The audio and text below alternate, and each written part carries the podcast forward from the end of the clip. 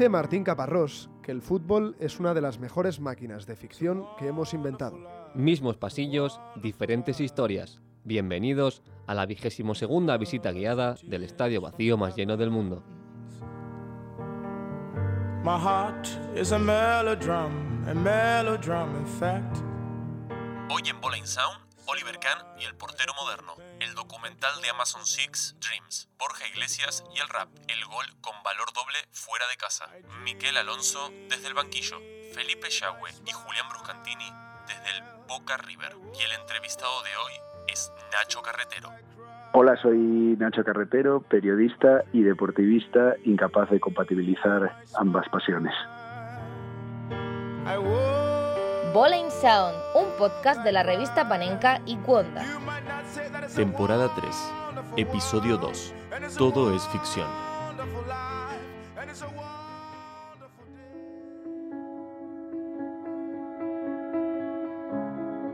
No llegamos, eh, Vázquez, no, no llegamos, te lo digo. Hoy tour sin guía, ya verás. Que sí, tú corre como nunca, venga. Eh, Es que a ver cómo te cuento esto. Eh, Es realmente difícil correr y fumar a la vez, ¿me entiendes? ¿Y te has planteado hacer solo una?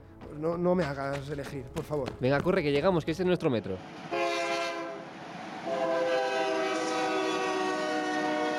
El metro. Menos mal que el metro no, no hay que pararlo, ¿eh? Que si no se nos escapa a ti y a mí, Sergio. Sí, pero bueno, yo creo que podemos parar lo que queramos, porque tenemos la ayuda de uno de los grandes porteros de la historia, Oliver Kahn. Y en lo que llegamos al estadio vamos a charlar de él con dos periodistas. Hola, mi nombre es Juan Mar Romero, trabajo como redactor para la web oficial de la Bundesliga en español y, para, y colaboro para algún que otro medio en, en Latinoamérica sobre el fútbol alemán. Soy Marc Mayola Huguet, colaboro en distintos medios de comunicación, en TV3, Televisión de Cataluña, Cataluña Radio, Gol y Bein Sports. Un saludo y un placer, un saludo a todos los oyentes de Bowling Sound. Wer kann schon sagen, uns geschieht? Vielleicht stimmt es ja doch. Apodado El Ogro, ¿era Can la mezcla perfecta entre cualidades como portero y fortaleza psicológica? Seguramente Oliver Kahn sea el último eh, jugador que queda de esa generación de futbolistas alemanes eh, más centrados en, en el carácter aguerrido, en la provocación, incluso diría, jugadores como Mateus, como el propio Michael Bala, jugadores de carácter caliente. De hecho, no solo era lo que paraba Oliver Kahn, sino que cuando hablamos de Oliver Kahn tenemos que ver también lo que parecía que podía parar.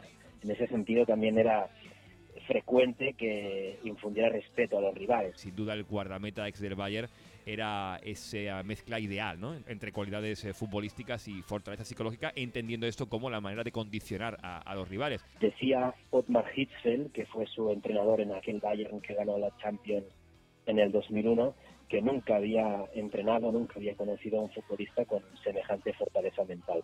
Y de hecho, suyo, de Oliver Kahn, es eh, el famoso Baitar y Baitar, que traducido al castellano sería algo así como adelante, siempre adelante. Hay un antes y un después de Kahn en la figura de los porteros, especialmente en Alemania, con la aparición de Ter Stegen y Neuer. Yo creo que el antes y el después existe sobre todo en la figura del portero alemán con la irrupción de, de Manuel Neuer. Él lo cambia absolutamente todo porque Oliver Kahn no dejaba de ser un portero bueno, eh, bajo palos, eh, con unos grandísimos reflejos, pero es que Manuel Neuer es la, la culminación del guardameta perfecto, completo.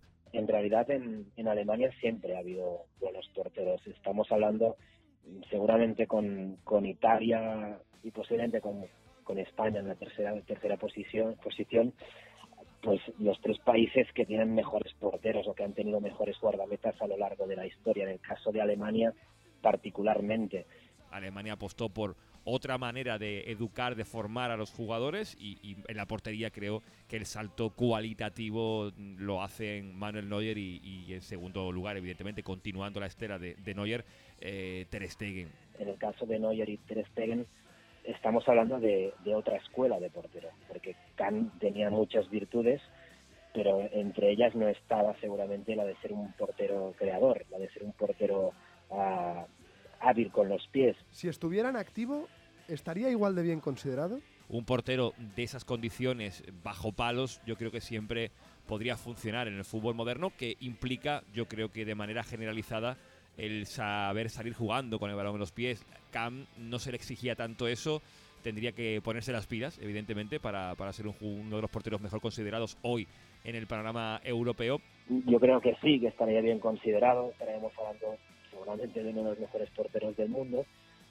pero con un estilo más específico. En su momento seguramente Kahn era un portero global, universal, era reconocido como el mejor portero del mundo a finales del siglo, principios de, este. Faltan, digamos, iconos de ese tipo de, perfil que, que, intimiden tanto, y no sé si eso es bueno o malo, pero lo cierto es que ver a un Kahn hoy bajo palos o fuera de él se me antoja difícil. Hoy en día en un, fútbol que, a menudo carece de alma, a diferencia de otros tiempos, pues seguramente también sería considerado un, punto extravagante Oliver Kahn.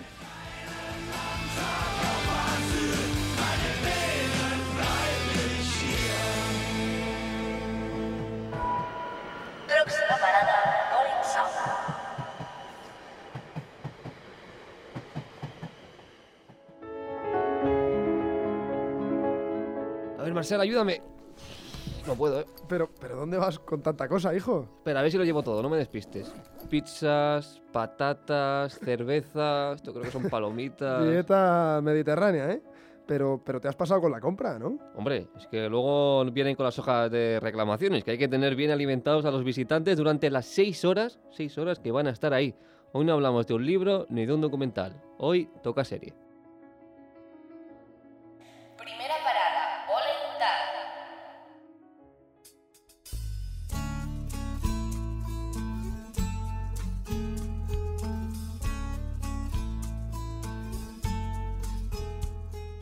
¿Quién no tiene un sueño? Las metas y los objetivos nos igualan a las personas. Ser astronauta, inventor, escritor, futbolista, entrenador, ¿qué más da? Todos somos nuestros sueños, cumplidos o frustrados, eso es lo de menos. Poneos cómodos y disfrutad del aperitivo, porque vamos a presenciar cómo se cumplen seis sueños. Me gustaría ganar títulos sintiéndome importante. Yo creo que los jugadores son personas a las cuales les pasa cosas como a ti, para mí, ser futbolista del Atleti lo es todo. Voy a intentar prepararme lo mejor posible. Nuestro objetivo es permanecer en primera. Tengo ganas de hacer un club grande. Seis personas, seis proyectos, seis esperanzas, seis ilusiones, seis metas, seis vidas. El documental de Amazon Six Dreams sigue durante una temporada a tres jugadores, Saúl, Iñaki Williams y Guardado, y a tres profesionales fuera del campo, un entrenador, Eduardo Berizzo, una presidenta, Amaya Gorostiza y un director deportivo, Quique Cárcel.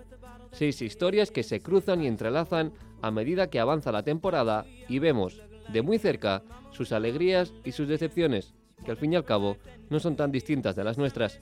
El documental está coproducido por MediaPro y dirigido por Justin Webster, director también de otros documentales como el aclamado Muerte en León. Le servimos una cerveza mientras nos explica que el documental no nació con un objetivo concreto. Realmente el impulso no es tan informativo o, como uh, ensayístico como, como narrativo. Um, el estilo de, de, de, la serie, del documental, es lo que se llama observation o verite. Entonces, más que poner el fútbol como vamos a investigar y encontrar o o, um, informarnos sobre aspectos no conocidos del fútbol, es el impulso narrativo, realmente es um, conocer las personas. El objetivo era no tener objetivo, colocar la cámara y que sucedieran cosas, que pasara la vida. Y lo que pasaron fueron cosas esperadas, como victorias, derrotas y frustraciones. Pero en la vida también hay golpes duros e inesperados. Realmente quisiera agradecer todas las muestras de cariño al Sevilla, a su presidente, a su consejo. Intentaré regresar lo antes que pueda. Cuando, um, cuando le diagnosticó un cáncer a, Eduardo Barizo, um, pues sí fue, mm, la tensión subió mucho, fue difícil, pero teníamos una muy buena relación con um, Ernesto, su segundo, y seguimos la historia con él. Como en toda serie hay personajes revelación, como la presidenta de Eibar, Amaya Gorostiza, también hay trama, giros de guion y evoluciones de los protagonistas, aunque Justin Webster advierte de forma tajante de que lo que vemos en Six Dreams no tiene ni un ápice de ficción. Contar una historia no tiene nada que ver con la ficción necesariamente. Um, se puede contar historias uh, reales o, o, o, o, ficticios, pero la forma de contar el, el storytelling, la narrativa, y es fácil creerle, porque hay escenas en las que parece que estemos al lado de los protagonistas, siendo testigos de primera mano de negociaciones y situaciones complicadas. Porque si vas a, a Mendilibar, como, no, pues como- Entonces, entonces no hay nadie igual que yo. Bueno, ¿Qué edad pero- tienes tú? Tienes pero yo 42 estoy- años. Eh, Mendilibar tiene 56 años. Vale, tú me oye, no. pero si tú si eres un pipio, si acabas de, de Bueno, nacer... pero- esto- esto es- Has aprovechado los momentos, está claro, pero es O que sea, yo no creo... vamos a estar hablando por edades o por... No, pero ¿vale? no. Me puedes pero decir no. experiencia. No, pero no experiencia. Bueno, te, quiero decir, te quiero decir que, hostia, yo creo que ya te he valorado. En los seis capítulos de una hora cada uno vemos lo que nunca habíamos visto antes, una cámara dentro de seis clubes y seis personajes relevantes y particulares del fútbol español. Una cara que nunca habíamos visto porque no nos habían dejado, debido a la bunkerización a la que tiende el fútbol. se puede construir eh, eh, mucha confianza, porque saben que lo que se filma no, no sale en la prensa el día siguiente ni de dos meses después y, y también hay una, una forma de, bueno, de, de, de tacto, con, de, de- incluso de cariño hacia, hacia los personajes que eh, se genera una complicidad. Después de seis horas de documental, vemos que cada uno de los seis protagonistas sigue con sus vidas. En el mismo o en otro sitio, continúan con sus sueños. Hasta la próxima temporada. Vamos a, vamos a intentar hacer otra temporada, eh, pero vamos a hacer, intentar hacerlo aún mejor. Eh, y sería la temporada, no esta temporada, pero la temporada que viene.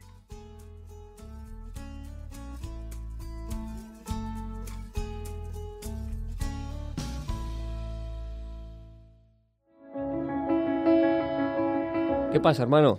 A ver, Vázquez, cada Dime. uno se viste como quiere, ¿eh? Pero ¿qué haces de repente con una gorra de lado y unos pantalones que te van tan grandes? Mm, ¿No te gusta? Mm, ¿No me queda bien? Bueno.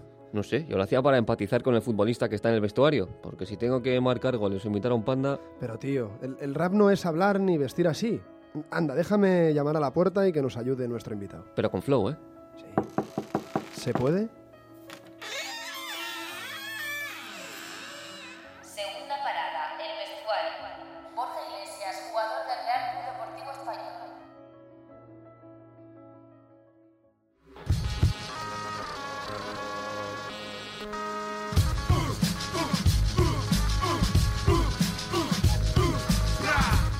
Hobby fuera del fútbol. El rap. ¿Por qué el panda? Nos llamaban al Celta B de mi último año el Panda Team por la canción de Designer. En el fútbol les ganamos por goleada, pero ¿rap español o americano? Sin duda, rap español. Un rapero que te gustaría conocer personalmente. Me encantaría conocer a Residente. ¿Mejor el trap o la vieja escuela? Es cierto que últimamente el trap está muy de moda, pero yo soy más de la vieja escuela. Un concierto de rap que recuerdes. El concierto que recuerdo con más cariño, el de KCO en Pilares del año pasado. Un verso de un tema que te encante. Dame un ritmo cuando falte emoción. En tus días libres, ¿más fútbol o más rap? En mis días libres los utilizo para, para desconectar, así que sobre todo rap. ¿Young Beef o Z Tangana? La verdad que no soy mucho de ninguno de los dos, pero uf, igual me quedaría con Young Beef. Un videoclip que recomiendes. Un videoclip que recomiende Yemen, de KCO. ¿Casey o ya es un perico más? Sí, sí, sí que, sí que es más perico de, de lo que era antes, sin duda. A ver si pronto nos, nos hace una visita, que, que ahora está muy liado con conciertos, pero en cuanto acabe seguro que se pasa por, por Naya al Prat. Una canción para antes de un partido. Esto no para de KCO, siempre, siempre me la pongo antes de jugar. La verdad que es, es casi un ritual.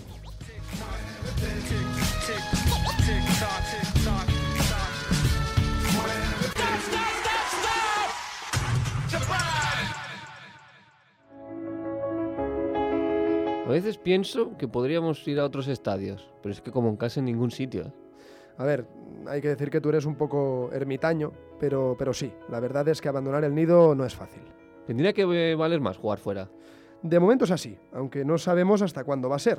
Lo que sí que sabemos es cuándo empezó a valer doble, el gol fuera de casa.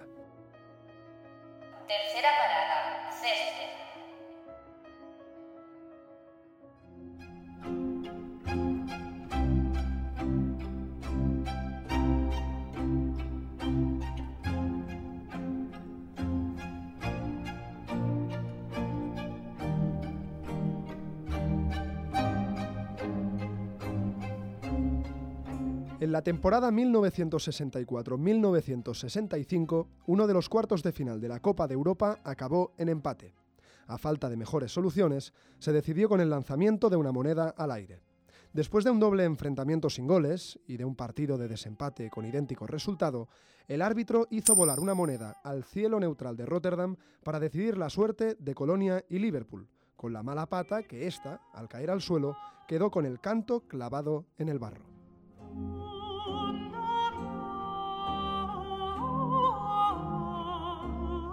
Tras un segundo intento, el destino se tiñó de rojo. El Liverpool estaba en semifinales. Ese día, en esa ciudad del norte de Europa, algo empezó a acabarse, a cambiar para siempre. El fútbol, una vez más, estaba a punto de volver a reinventarse.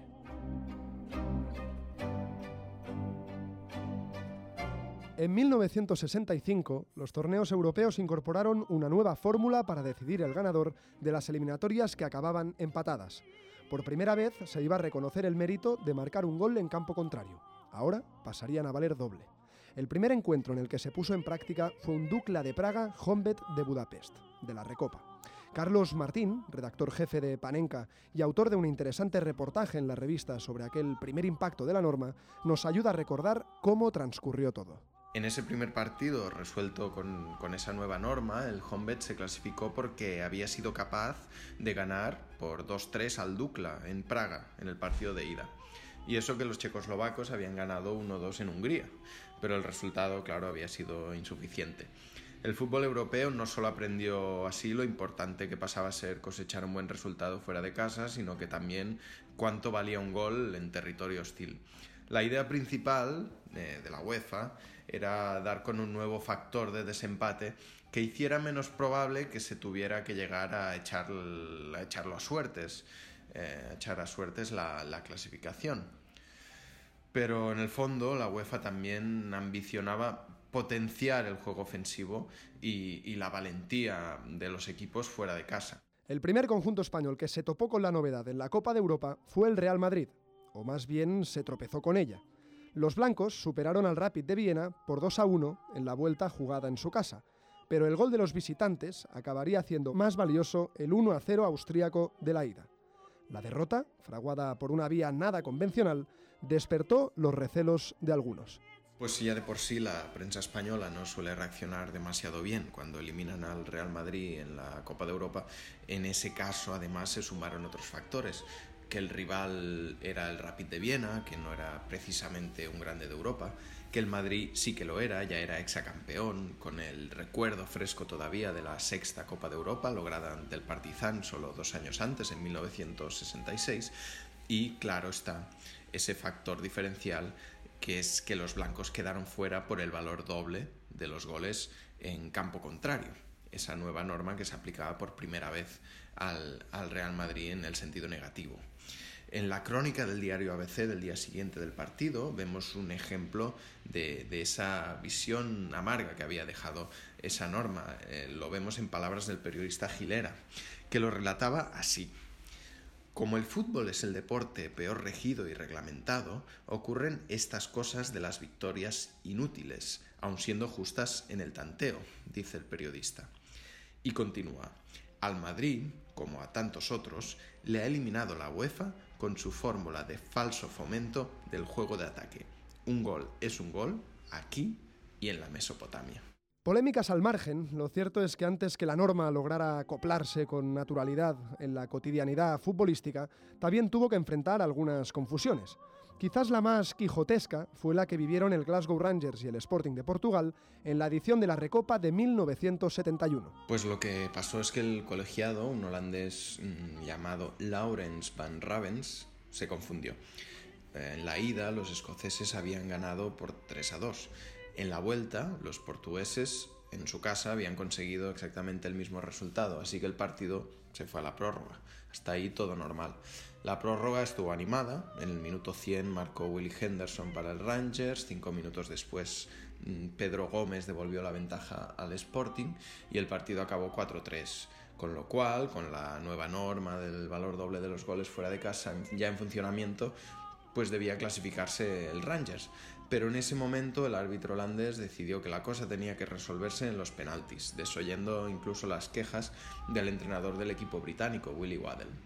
La tanda la ganó el Sporting, hubo fiesta en Lisboa y los jugadores del Rangers pues, se marcharon cabizbajos al vestuario. Hasta que un periodista eh, que había sido enviado allí para cubrir el partido, un periodista británico, John Firegriff, eh, entró en el vestuario para comunicarle una buena noticia a la plantilla. Estáis clasificados, les dice, y todo se precipita. El entrenador Waddell eh, reclama al representante de la, de la UEFA y los escoceses se marchan de vuelta a Glasgow intuyendo, casi sabiendo que la clasificación pues, va a ser suya. Los cambios nunca son sencillos. A la norma de las dianas en campo contrario le costó cuajar, y tampoco se puede decir que lo consiguiera por completo. Justamente ahora, algunos vuelven a cuestionar su aplicación, de hecho como los entrenadores, que en la última reunión convocada en Nyon solicitaron su supresión, argumentando que es una ventaja injusta para el conjunto que juega primero como visitante, ya que en la vuelta el resultado puede no reflejar lo que se ha visto sobre el césped. ¿Y tú qué dices, Ceferín? ¿Ha llegado el momento de volver a reinventarse?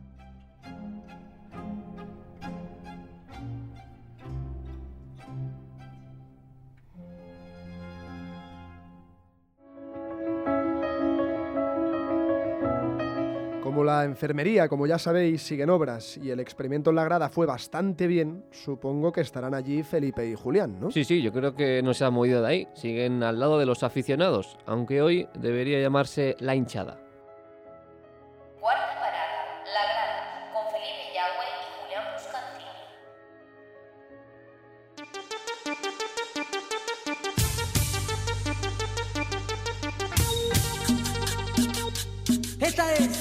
Cumbia de los trapos. Copa Libertadores es mi obsesión. Tienes que dejar el alma y el corazón. Ya vas a ver. No somos como los putos de River Plate. Querido amigo, querido amigo Ay, Julián. doctor, dígame, doctor, dígame. El asado que me invitó, buenísimo, casi para irse a echar una siesta. Pero bueno, aquí en la bombonera. ¿Cómo está la gente, doctor? Esto explota. Es una caldera, es una olla a presión. ¿Cómo está la gente? La popular toda vestida de azul y oro para, este, arrancar este primer partido de ida de la Copa Libertadores. Doctor, ¿le gusta el ambiente, doctor? Bueno, me, me- me tiene un poquito entre admirado y un poquito acongojado. ¿Por Veo qué, una, por qué, por qué, por qué? Bueno, nunca vi tensión en las caras como aquí, nunca vi ese- esa postura de guerreros casi que tienen aquí la gente que nos rodea. Y dale, y dale, Bueno. y dale, Boca, dale, y dale, y dale, y dale. Es que, doctor, yo- ¿le puedo explicar? Siempre usted me explica cosas. Sí, Ahora por yo- favor, por favor. Yo le Eh, explico. Hágame, hágame su versión sobre este tema. Es que este partido es el más importante de la historia del fútbol, es el más importante no de la historia del fútbol, de la historia de la humanidad. Desde, ¿qué te digo yo? Desde el Big Bang hasta acá no hay nada, es el, es el Boca River. Eh, un partido así en, en Argentina es, es más que un partido, es una cuestión social. Fíjense que hasta el mismísimo presidente interviene para decir que el partido preferiría que, que no se juegue, que ojalá fuera un argentino y un, y un brasileño, eh, en fin, porque a, a la gente se le va todo, porque es la pasión, porque yo le explico, vos imaginate, bueno, vos imaginate no, vos sos de Boca, doctor, vos sos como yo, vos sos de Boca. Entonces, Boca tenía que, yo tenía que confesar lo contrario, soy de River. No, doctor, bueno, por Dios, por en Dios. este momento, rodeado de esta jauría, le diría yo, so- soy de lo que usted quiera. No, pero fíjese, pierde Boca. Si pierde Boca, automáticamente cuando termina el partido apagás la tele. Pero no es que apagás la tele, es que tenés que apagarte 3, 4 meses de tu existencia. Es que no podés eh, salir a, caminar tranquilo, no podés ir al trabajo, no podés... eh, no, porque está toda la gente de River esperándote con el cuchillo entre los dientes para recordarte que perdiste la final del torneo más importante. Y lo que es peor, doctor, para un hincha de Boca en este caso, que desaparecería el descenso. River descendió, que es lo más indigno que le puede pasar a un equipo de la estatura de Boca o de River o de Barça o de Real Madrid.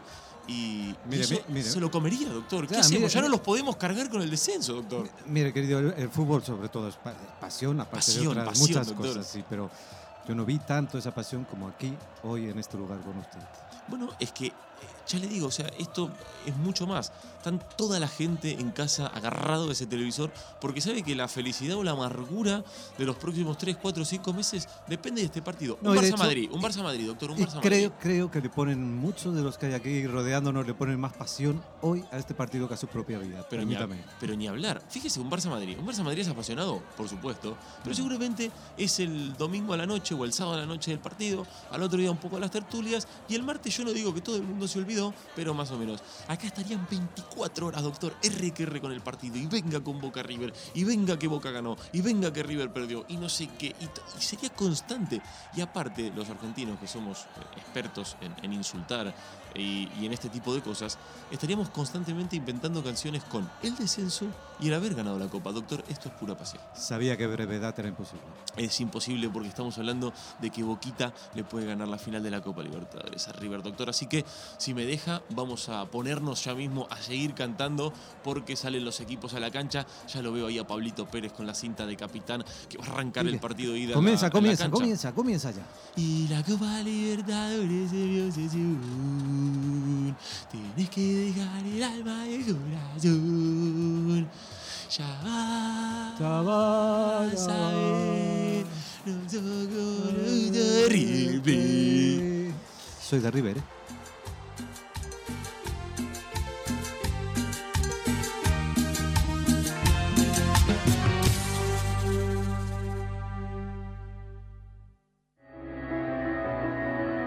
La carrera de un periodista, como la propia vida, se va forjando durante los años.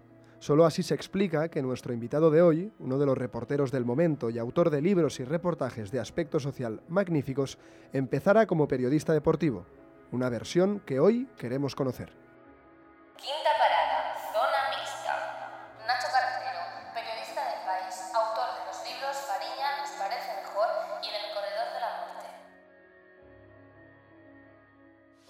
Teño que facer para non ter que ir ao mar O que teño que facer para non ter que ir ao mar Para non ter que ir ao mar Para non ter que ir ao mar Empezaste como periodista deportivo siguiendo a tu equipo, al Depor. Compaginabas tu pasión y tu trabajo hasta que ganó uno. ¿Cómo fue aquello? Yo empecé a trabajar en el periodismo deportivo, eh, trabajaba en Radio Nacional y en el Marca, eh, en mi ciudad, en Coruña, y seguía, lo que me tocaba hacer eh, era seguir el- la actualidad del deportivo. Y claro, eh, pues habría, hay chavales o, o- o gente pues que, que eso lo puede llevar bien, porque ve más de cerca a los jugadores, porque eh, está de, siguiendo el, día a día y las indiscreciones de su equipo. Yo lo llevé fatal, porque eh, a, mí- lo que me gustaba era seguir al equipo como un hincha, eh, ir a los partidos, ir a los desplazamientos eh, no ten- y, y no tener que trabajar el día del partido. Y esto a mí siempre lo llevé muy mal, eh, era la incompatibilidad entre pasión y trabajo. Hasta el punto, y yo lo cuento efectivamente en el libro, que, que cuando el Depor llega a las semifinales de la Champions en el año 2003 eh, y juega contra el Oporto, yo me estoy planteando seriamente qué voy a hacer si llega el Depor a la final, porque de ninguna manera me quiero perder esa final como hincha. Yo no quiero dejar de ir al partido con mis amigos y ver ese- esa final histórica para el Depor, que al final no tuvo lugar. Eh, y, me llegué a plantear muy seriamente que iba a dejar eh, mis dos trabajos en Radio Nacional y en el Marca para poder ir como hincha al partido. Finalmente el Depor no se clasificó y, me ahorré lo que iba a ser seguramente un, un capítulo muy extremo, el plantearle a mis jefes y a mi familia que iba a dejar el trabajo por un, por un partido del Depor. De hecho, diste un giro total a tu carrera periodística y ahora difícilmente escribes sobre fútbol. Sí, en realidad eh, nunca tuve una vocación de periodista deportivo. Eh, bueno, me, coincidió con que empecé con eso, no me disgustó y de hecho no me disgusta el periodismo deportivo y fueron años que además que aprendí un montón, creo que el periodismo deportivo se aprende un montón porque tienes que buscar la vida y sacar tus temas y hay que espabilar muchísimo, pero tenía claro que no era mi camino, que prefería hacer otro tipo de, de temas y obviamente no dejé el periodismo deportivo, obviamente solo por esa circunstancia de poder seguir al deporte, sino por, por mis gustos y por, por lo que ambicionaba y, era otro tipo de periodismo más relacionado con las historias, con viajar, con temas sociales. Sí que aparece ligeramente el fútbol en Fariña. El fútbol, que lo toca todo, también puede relacionarse con la droga. Sí, claro, desde luego. En Fariña yo cuento eh, un hecho muy conocido en Galicia, que es que eh, Sito Miñanco pues fue presidente del Juventud de Cambados, el equipo de Cambados, eh, y no solo él, otros contrabandistas fueron presidentes de los equipos de fútbol de sus pueblos y lo hicieron pues como un poco como marketing social, pues para eh, ganarse el cariño de, la gente y, y bueno, blanquear un poco sus figuras. Es, un modelo que, que no es exclusivo de Galicia, todos conocemos a muchos más movimientos mafiosos que, que, están muy vinculados con el fútbol y que eran capos que eran presidentes de equipos de fútbol. Y esto ocurría en Galicia y, y, y como tú dices, pues al final el fútbol te lo encuentras eh, presente en casi todos los órdenes de la vida y, muchas veces a través del fútbol, de los equipos, de los hinchas, de, de las aficiones en distintos países y en distintos contextos, pues te permite aproximarte más a una realidad o a un país sin contar en mi caso con los viajes, que muchas veces lo que he hecho es usar el fútbol o la Liga Española pues para eh, convencer a un policía de que me deje pasar a algún sitio o, o interactuar con gente eh, de algún lugar que le hablas de fútbol y de repente se muestra mucho más cercana. El fútbol al final eh, está presente en, en, en todos los órdenes de la vida, lo queramos o no. Han hecho serie de Fariña, van a hacer del Corredor de la Muerte. Solo falta de Nos parece mejor, tu libro sobre el deporte. ¿El fútbol es tan serializable como cualquier otro tema? Yo creo que, aún está pendiente una buena serie eh, sobre el mundo del fútbol, pero el mundo real. Eh, hay, como todos sabemos, muchas sombras en el mundo del fútbol que tienen que ver con, el negocio, con la economía, pero también con, con, la presión de la competición para los jugadores, con los agentes, con, en fin, con, con un montón de cosas que... Eh, que son en sí mismo tramas y que por supuesto no solo funcionarían en, en, una novela o en una trama de ficción, sino que yo creo que audiovisualmente una serie eh, o una película que tenga estos mimbres funcionaría estupendamente y yo creo que aún, que aún es algo que está pendiente. ¿Qué nombre tendría y quién sería el protagonista de una serie del deporte? eh, así improvisando y pensando rápidamente, a mí la historia de, de cómo el Depor pasa de ser un equipo eh, luchando por no bajar a segunda B y al borde de la desaparición a jugarse la liga en un penalti en el último minuto me parece una historia épica, una historia que, que supera la ficción absolutamente y ahí tendría el nombre propio de Arsenio Iglesias probablemente o, o del propio Lendoiro, alguno de esos dos nombres eh, tendrían que tendrían que aparecer desde luego. ¿Cómo llevas que cuando cubrías la información del Depor estuviera en su mejor momento y ahora que puedes disfrutar de él como aficionado está en segunda división?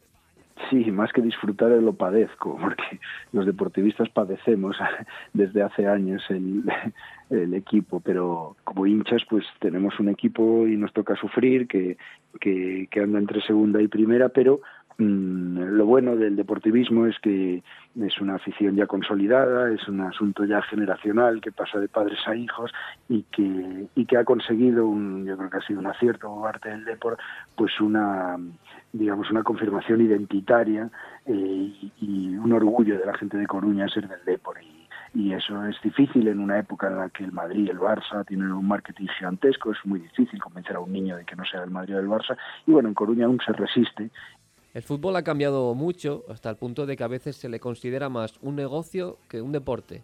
¿Cuál es tu opinión sobre ello? Sí, yo creo que desgraciadamente es más negocio que, que otra cosa últimamente y de un tiempo a esta parte lo que lo que solemos llamar despectivamente fútbol moderno y que tiene que ver, es una manera de referirme o de referirnos a, a, al fútbol negocio, que en realidad eh, eh, es lo que es a día de hoy. Y antes hablábamos de que al final el fútbol está en todos los órdenes de la vida, nos lo encontramos en todas partes y, cada vez más, porque al ser un negocio pues interesa que se publicite al máximo y a algunos pues nos ha generado un poco de rechazo el, entender así el fútbol, el no cuidar a las aficiones, el solo pensar en el beneficio económico o en ver cómo se van perdiendo las identidades de los equipos. A mí eso me ha tirado un poco para atrás, me ha hecho refugiarme un poco más en ver el Depor y ya está. Antes veía más fútbol, ahora, ahora veo, veo menos por, por esa metamorfosis que está teniendo lugar. ¿Te planteas hacer el camino inverso que hiciste unos años atrás? Es decir, volver al periodismo deportivo y compaginar tu pasión y tu trabajo?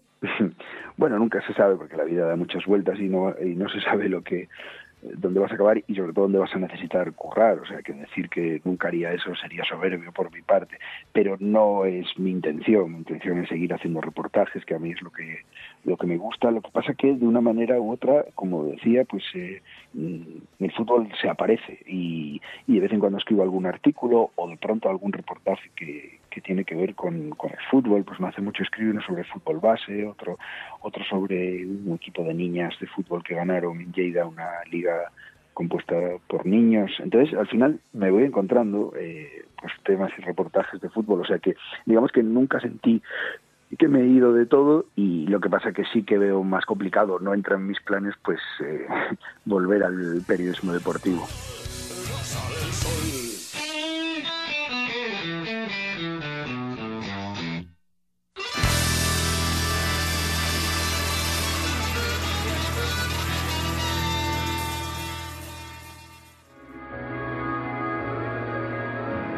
Vázquez, mm, venimos de la evolución en la carrera de Nacho Carretero. A Miquel ya lo tenemos definitivamente en el banquillo.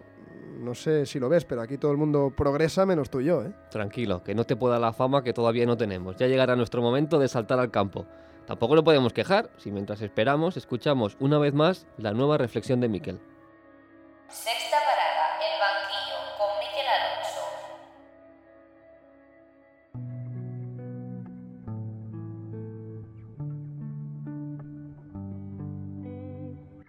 Cabezas agachadas. Corría por el gélido vestuario una ventisca de desánimo. Contagiosa como un virus letal, se metía debajo de las camisetas y se mezclaba con el sudor.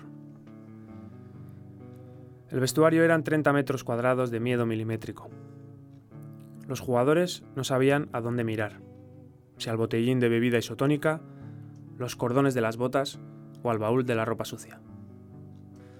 Alguien lanzó una bota que chocó contra el mármol, desprendiendo cachos de barro.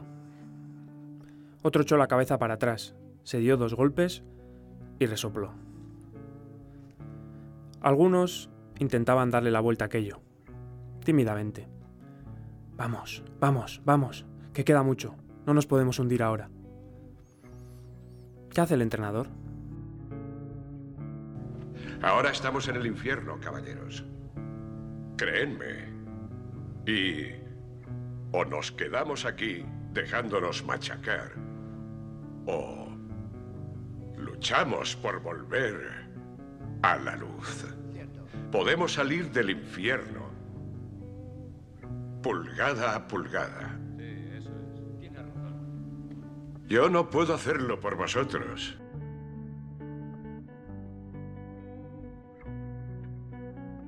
Los jugadores quedaron sorprendidos al encontrarse al entrenador sonriente, calmado, sosegado. Pudieron percibir la confianza que sentía por ellos, y gracias a eso, recobraron la confianza en sí mismos. Fueron capaces de remontar la cascada de sentimientos negativos que los iba embargando y ahogando. Dejaron de buscar excusas. Voy a decirte algo que tú ya sabes.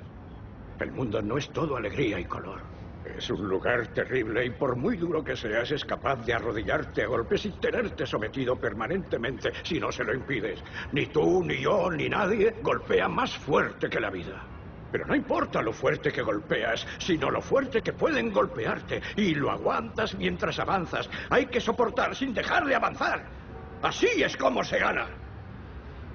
Si tú sabes lo que vales, ve y consigue lo que mereces, pero tendrás que soportar los golpes. Y no puedes estar diciendo que no estás donde querías llegar por culpa de él, de ella, ni de nadie. Eso lo hacen los cobardes y tú no lo eres. Tú eres capaz de todo.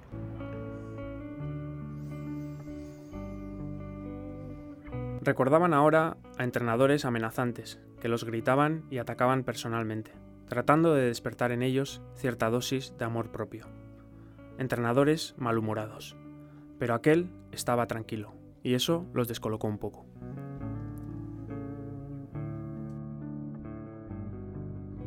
Mirad, cuando te haces mayor en la vida hay cosas que se van. Vamos, eso, eso es parte de la vida. Pero solo aprendes eso cuando empiezas a perder esas cosas. Descubres que la vida es cuestión de pulgadas. Así es el fútbol. Porque en cada juego, la vida o el fútbol, el margen de error es muy pequeño. Medio segundo más lento o más rápido y no llegas a pasarla. Medio segundo más lento o más rápido y no llegas a cogerla. Las pulgadas que necesitamos están a nuestro alrededor.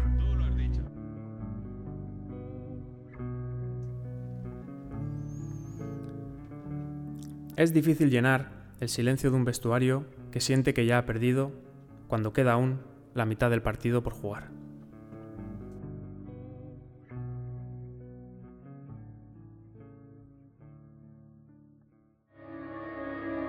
Nunca sabemos cómo empieza el tour, ni si os va a gustar o no, pero sí que sabemos que todo acaba en el kiosco. Al final de nuestro camino están las letras, porque el fútbol se escucha, sí, pero el fútbol también se lee.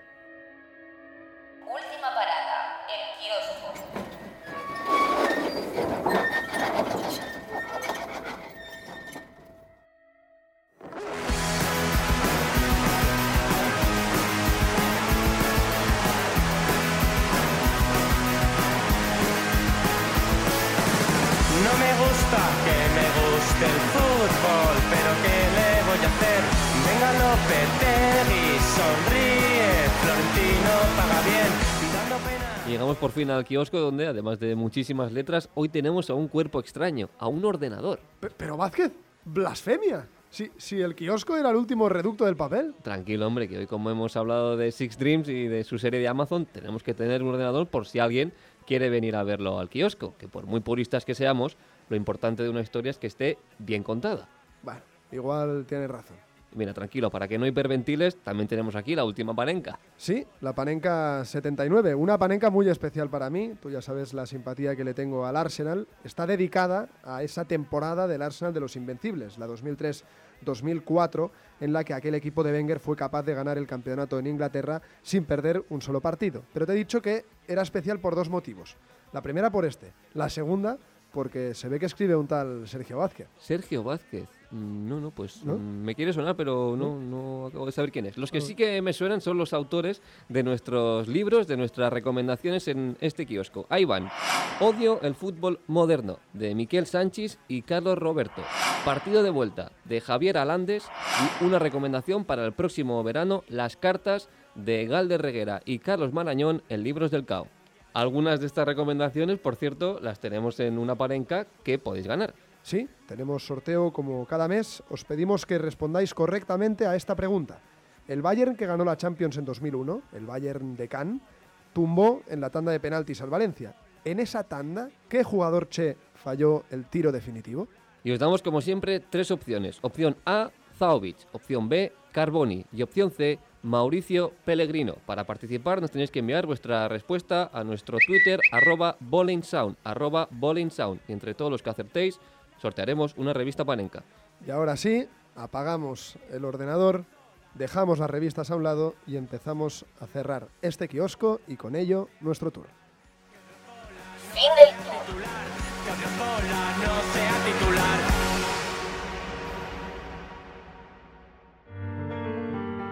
El fútbol es una realidad con estructura de ficción. Contémoslo como tal. Volved, volved, porque la próxima vez será distinto. Todavía será Bowling Sound, pero sus historias serán otras.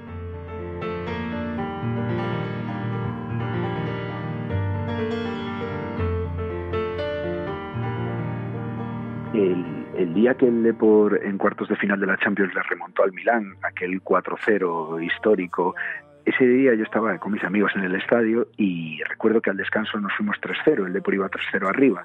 Eh, y recuerdo estar en el baño del estadio la gente cantando, celebrando, y, y yo estar preocupado porque decía, joder, pues que aún queda toda la segunda parte, nos meten un gol y toda esta remontada no servirá para nada. Y recuerdo eh, decir, bueno, bueno, pero aún queda toda la segunda parte, nos estamos precipitando. Y recordaré siempre que un señor que tenía al lado me dijo, pero hombre, chaval, disfrútalo, ahora mismo eh, vamos ganando 3-0, ahora mismo estamos clasificados, disfrútalo porque se nos puede estropear y pensar, sí, joder, es verdad, qué manera de intentar amargarme o boicotearme a mí mismo y, decir, es verdad, ahora mismo vamos ganando 3-0, voy a disfrutarlo y qué más da lo que pase. Y al final ganamos 4-0 y gracias a ese señor no me amargué toda la segunda parte.